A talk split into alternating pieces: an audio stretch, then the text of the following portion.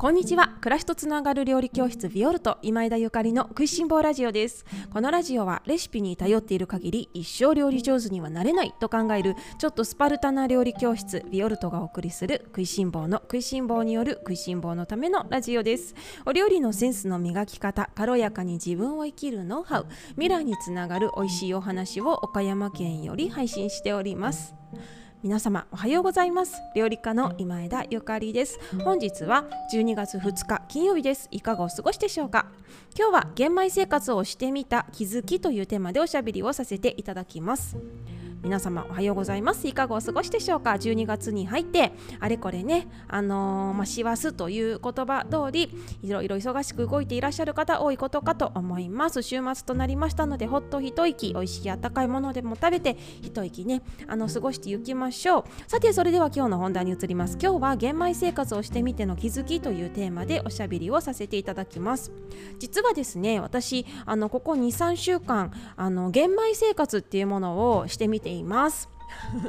あの体の実験でございます。もう実験が大好きでいろいろなねあの実験を日々しています。今同時進行であの実験いろいろしているので一体自分がどんなことをチャレンジ中なのかっていうのも数えることもできないぐらいたくさんなんですけれどもその中の一つにですねあのちょっと玄米を食べてみたらどうなるかみたいなね実験をしてみているんですね。私は、まあ40、40, 代なんですけれどももうあの40何年間ねずっと白米を食べて生きてきました。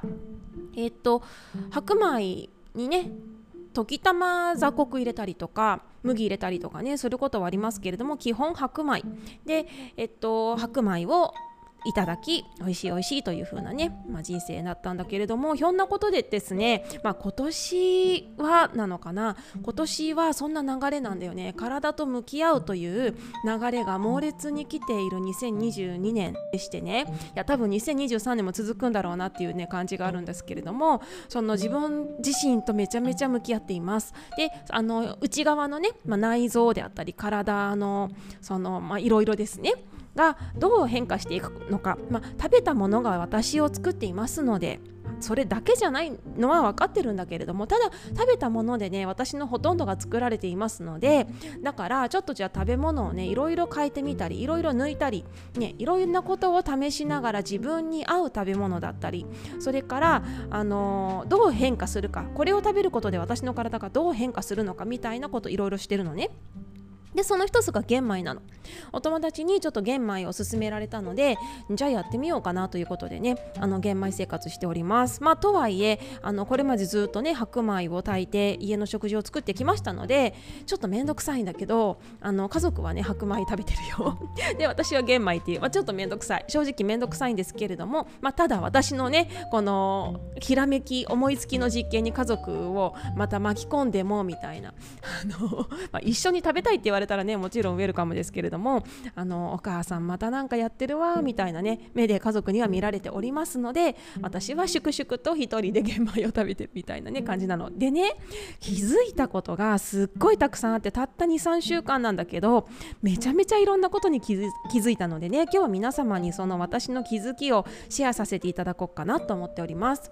で玄米っていうとさなんかちょっとボソボソしてるとかなんかあの、まあ、食事体にいいよいいの良さそうなのはわかるけどなんかねっていう美味しくないんでしょ無理して食べるんでしょっていう、ね、なんか色もねっていう。で炊くのも時間かかるしはね私もずっとそう思ってねいましたけれどもでなんだけどねあれ？美味しいじゃんっていう。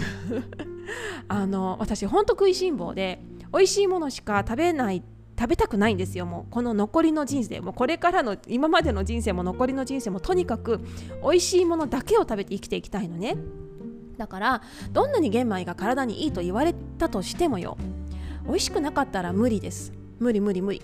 なんだけどこれがね美味しくってであの今ねいろんな炊き方を試してます。水の配合だったりとかどれぐらいつけるかとか、ね、いろいろ試してみてみてね。でうまって思ってる。で満足感が半端ない。あの玄米ってうまみがすごいんだよね。それはやっぱりあの皮の部分がねありますので白米と違ってもうこのね表皮の部分がねありますのでうまみがすごいのよ。野菜とかってその皮の部分の一番皮の下のところに一番うまみや栄養素があるとかいうのを皆様聞いたことがありますよね人参とかね大根とかだからできるだけあの皮は剥かないで食べるとあの体にもいいし美味しいよなんて言うんだけれどもあのお米も一緒ですよね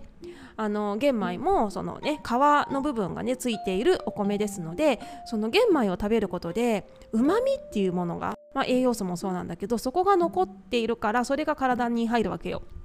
だからねうまみがすごいの。でそれだけ食べててもねもう大満足であれと あれあれあれとうまいと。でなんか特に白米が恋しくならなくなっちゃったんですよ。いやこれ私結構想定外でした。あ玄米食べてもなあと白米が恋しくなるんだろうなって白米美味しいしほわほわでふわふわでね。なんだけどなんか息子がね白米食べるのを見てても私なんかあんまり何とも思わなくっていや玄米美味しいおかわりしたいっていうぐらいでこれまでもねこれまでよりもあのお米を食べる量がすごい増えたの。なぜなら美味しいからなんですね。でほーっていうね。まああの炊き方も上手なんだろうけれども。そう。でねあのー、で他にねもう一つ感じたことはその玄米をね、あの、食べるとおかずが変わるんだなっていうことに気づきました。玄米を食べることで一緒に合わせたいおかずが変わってくるのよ。これねもうすっごい面白いなと思った。それこそお酒のマリアージュとかあるじゃないですか。赤ワインを飲んだらこんなものがあってね。例えば赤ワインを飲んだらまあベタではありますがちょっとあの赤身のねお肉なんかが合うよとかさ。それから白ワイン飲んだらお魚が合うよとかね言いますけれどもほんとあんな感じで玄米に合うおかずと白米に合うおかずっていうのがもうパッキリね。もうはっきりともう大2分割ぐらいにガッガッって分けられちゃうわけ。でそれがすっごく面白くってで結局ね玄米に何が合うかっていうとねごまと 黒ごま。黒ごまのごま塩とあとは野菜料理あの特に根菜類ですね。根菜類などの噛めば噛むほど味が出る野菜料理と味噌汁とぬか漬け。これがあと梅干しがもうとにかく玄米ご飯に合う。合うんですよ。でさあ地味だよね。地味。だよね。でここでねじゃあちょっとねふわふわの煮魚とかあとはそれこそお肉料理だったりとかなんかこの前も私唐揚げね子供が唐揚げ食べたいっていうから唐揚げ作ったんだけど唐揚げとかねあのそういうものを、まあ、おかずとして食卓には出してるんだけどで別にそれを私は食べちゃいけないとも自分で思ってないし食べたかったら食べたらいいと思ってねあの、まあ、作って生活してるんですけれども、まあ、そんなに普段からねあのバクバク唐揚げ食べるっていうよりかは、まあ、1つ2つで大満足というような自分ではあるんですがただですね玄米食べてるとなんか唐揚げと合わなすぎてなんか手が伸びないんですよ。で玄米が玄米食べてるとそういうぬか漬けとかね味噌汁ばっかり美味しくってそのもうずっと交互玄米食べて味噌汁飲む玄米食べてぬか漬け食べるみたいなこの交互でね。で面白いなーって思った。で白米食べてたら唐揚げ美味しいんだよね。美味しい白米食べてたら美味しいものすっごいたくさんあるの。まあ、今のね現代社会現代の日本のあのいわゆる大人気のおかずたちですねあの定番のおかずたちあれらはもう白米にぴったりと合うねおかずたちですね。まあ大体の日本人がほぼ白米でねあの日々の食卓を賄っているわけだからなるほどなと思うわけなんだけれども、まあ、だからかとみんなが白米を食べてるから白米に合うおかずっていうのが今人気なんだよね。だけどもしみんなが玄米食べてたら多分ねあの唐揚げとかあんなに人気にならないと思う。合わないからですね。こんな同じお米なのにね同じお米なのにあの皮がついてるのかついてないのかでねこれだけ違うのかともう別物だなっていう風にね思いましたね。でまあ私は今あの1日1食はね最低玄米を食べようと思っていてであのどっかで玄米ね食べてますね。で玄米どっかで食食べてで白米があの余った時とかなんか今日は白米食べたい気分であったりとか白米にぴったり合うおかずの時なんかはあの無理して玄米をねなんか食べて合わないなと思って食べるの嫌なので白米いただくしおむすびなんかはやっぱり私はおむすびは白米おむすび好きだなと思うし、ね、それこそお寿司なんてやっぱり白米じゃないですか。ね、だからこと臨機応変に自分の体と心とねに聞いてあの選んでいるんですけれどもこんなにね白米と玄米が違ううものだとは思わなかったんですね。でですねさらにまだあるのよ。まだねびっくりしたことがあるの。いい？喋って あのねこの前あの夫と一緒に外食に行ったんですよでそこで白いご飯を注文したのねで白いご飯注文して食べてたんだけどあれれれれっともうなんか喉を通らなくなっちゃったの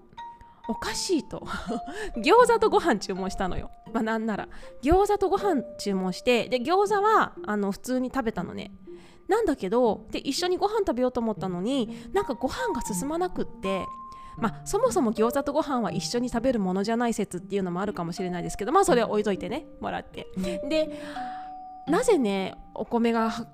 口に入らなかったかっていうとなんかさ味がないんだよね。で味がなくってですっごいベトベベトベトしていてでなんかもうお餅ですかっていう感じだったの。でこれはねその白米がダメとかじゃないんですよつまりそのあまりこだわってないいい加減な気ちょっと毒吐きますけど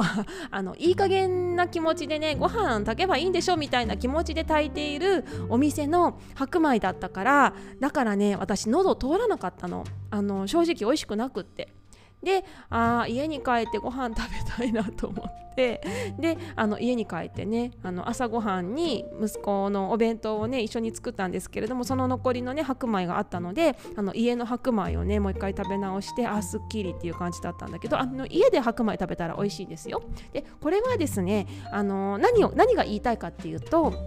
その玄米っていうのはうーんベトベトではないじゃないですか。まあ、炊き方にもねよりきりかもしれないですけど基本的にはそのあっさり食べ口ですよね。でんぷんがむき出しになっていないですからでそれを食べ慣れているのとあと私もですねあの、まあ、今まで食べていた白米も笹錦という品種でまあねいろんなお米の品種ありますけれども笹錦っていうのはねあのかなりまあ、昔からある品種なわけです。で現在のあのお米っていうのはもっちり甘みの強い、ね、コシヒカリ的な、ね、ものが人気でそういうものが主流になっているんですがあの私は笹錦っていうちょっと昔のねもっちりっていうよりかは、まあ、もちろんねご飯だからもちもちはしているんだけれどもうーん水分量がすごい多いわけではなくちょっと軽やかなね感じのでうまみの強い白米をいただいて食べてるわけでそこの違いがねあからさまに分かってしまってあのこれまではねまあ外でね食べてもしょうがないなぐらいだったんだけどでもすっごいよく分かるようになっちゃってこれ玄米食べ始めたからだなって思ったんですね。でですねあの外でやっぱりその炊き方大事だね。ほんと炊き方大事。で心を込めて炊いたかっていうのがもう本当によくわかる。でさあお米って今ね炊飯器があるからみんなもう誰でも炊けると思ってるかもしれないけどでもね美味しく炊くっていうのはさやっぱり心が必要だよね。あのお米入れて水入れてピッて押せば美味しく炊けるわけじゃなくてやっぱり心が必要。美味しく炊けるようなあの愛が必要だなってね思った。今回あのその外食でご飯をいただいてすごくいい勉強になったのであのありがたい経験だなと思ったんですけれどもねだからそのうん。あだからねそうなの。白米がダメとかじゃなくってねお米を炊くにあたっての心構えですね。それがあの分かるようになっちゃったっていうことですね。どんな気持ちで炊いているのかはい。皆様お米炊く時どんなお気持ちで炊かれていますでしょうか？あのお味噌汁とかねお米とかも日々のそれこそ日常茶飯事と言われるようなねあのいつものことだけれどもいつものことだからこそ心をね尽くしてあのー、動きたいものですね、まあ、そういうちっちゃいことにさ心があの入れられる人ってとっても素敵ですよね。それこそそのお茶碗拭いたりとかお茶碗洗ったりとかねあの椅子を引いたり椅子を戻したりとか靴を脱いだり履いたりとかねそういう本当に日常的なこと、まあ、自分で言いながらあの耳が痛い部分もありますけれどもただ本当にそういう日常のね些細なことを丁寧にできる自分でありたいなっていうふうにねあの今回より強く思いました。でですね、まあ、玄米生活どこまで続けるか全くわからないんですけれどもあのどうでしょうねまた体の変化を見ながら、あのーうん、どう変化していくんでしょうね自分でもこの先が全く分かりませんしあの 何がしたいのかも 何がしたいのかも分からないわけじゃないんですがどこまで自分の体が、あのー、なんだろうととどこまで自分の体を整えることができるのかみたいなことがねちょっと気になっていてで多分整いましたラインっていうのがあると思うのでちょっとそこまでねいけることなら行ってみたいなと思って 実験中なんですね。いやほんと実験好きですよね。ですのでね皆様もあの玄米生活ね私ががしているということであのやってみようかなって思われる方いるかもしれないですけれどもでもその体に合うかどうかっていうのはあの皆さん違います。確実に違います。それからその玄米の炊き方っていうのはそのお鍋によっても違うし私はねステンレス鍋で炊いているんですけれどもいつも使っているねサラダマスターという多重層ステンレス鍋で炊いているんですがあのお鍋によっても違いますしそれからねなんかマクロビオティックの先生なんかは本当に玄米を炊くプロフェッショナルショナルの方がいっぱいいらっしゃってなんかいろいろねお作法があったりとかするのかもしれません。またさらにその玄米っていうのはもうそのまんま丸々まんまですからね農薬の問題も無視することはできないと思います。それから、えっと、すごくパワーの強い食材なので、あのー、ちゃんと噛んで食べないとお腹壊しちゃうかもしれないですしそれこそ消化がねあのしにくいのであればやっぱりそれは本末転倒ですしそれからそうね今パワーがあるって言いましたけれどもそのパワーがねあるからこそ気をつけたいことっていうのも玄米を玄米食にはいろいろあるわけです。そんなところをねお勉強されて玄米生活試されるのがいいのかなとは思っておりますね。まあ何でも実験だよね。実験実験。私ももうこの前もねビオルトのこの食いしん坊ラジオの方でゆかりさん本当に実験好きですねっていう風に あのコメントをねいただいたんですけれどもそう本当実験好きででもその実験をしてでちゃんとそこを分析してねあの広げていくっていうのがなんか素晴らしいですねというコメントをいただきもう大変恐縮だったんですがでもねあのチャレンジしてそこのチャレンジに価値があるっていうことはねつまり、うん、成功しても失敗してもどっちでもいいってことなんですよ。チャレンジに価値があって。で成功しても、まあ、やっただけどで失敗してもそこで何か気づきだったり実りがあるわけじゃない、ね、で次に生かせる。っていうことはねだからやっぱり私はチャレンジに価値があると思う。でその後大事分析して自分であの次にどうつなげるかっていうのが大事なのかなってめっちゃ真面目なことをね言ってますけれども思っております。是非皆様も身近なねあのところでいろいろ実験やねチャレンジされることもあると思いますが最後まであのシリケルトンボにならないように 分析してねあの観察するところまでねしてみていただけたらなというふうに思います。今日は玄米生活をしてみての気づきというテーマでおしゃべりをさせていただきました。えっと、昨日ですね、モテたい人はパスタを極めようというテーマでおしゃべりさせていただいたんですが、たくさんのコメントいただきましたので、久しぶりに読ませていただこうと思います。まずタイさんありがとうございます。レンコンのアラビアータ作りました。今月はスタジオに伺えずオンラインでの受講ですがちゃちゃっと簡単にとっても美味しく作れて感動しました。これは料理人生変わるぐらいの神回だと思います。お友達と食べたのですがすごく喜んでくれました。モテ力上がったかなというありがとうございます。嬉しいオンラインでねご受講してくださってそしてもうちゃちゃっと美味しく作れてさらにお友達とあの盛り上がったということでねあのー、人生変わるぐらいの神回なんて本本当にもう最高の褒め言葉ですね。いやでも神回レベルになるように私も頑張ったよ。もう皆様のなんか頭の中にもやっとありそうなパスタの疑問を全部載せたつもりです。事細やかに全部載せたつもりですのでいろいろねまた何回も何回も読まないとあの分からない部分はあるあるかもしれませんのでねくまなくコラムの方まで読んでいただけたらなと思います。もう確実にモテ力はね上がっていますしあのお友達はきっとタイさんにあのハートを持ってかれたことかと思います。そして千春さんおはようございます。パスタのレッスン絶対受講したい。11月中にって思ってたのに気がつけば12月に突入してしまいました。これ以上忘れないように今購入させていただきました。パスタの作り方をちゃんと習うって経験はないのでとっても楽しみです。という。ありがとうございます。ご熟ありがとうございます。とっても嬉しいです。ねやっぱりあの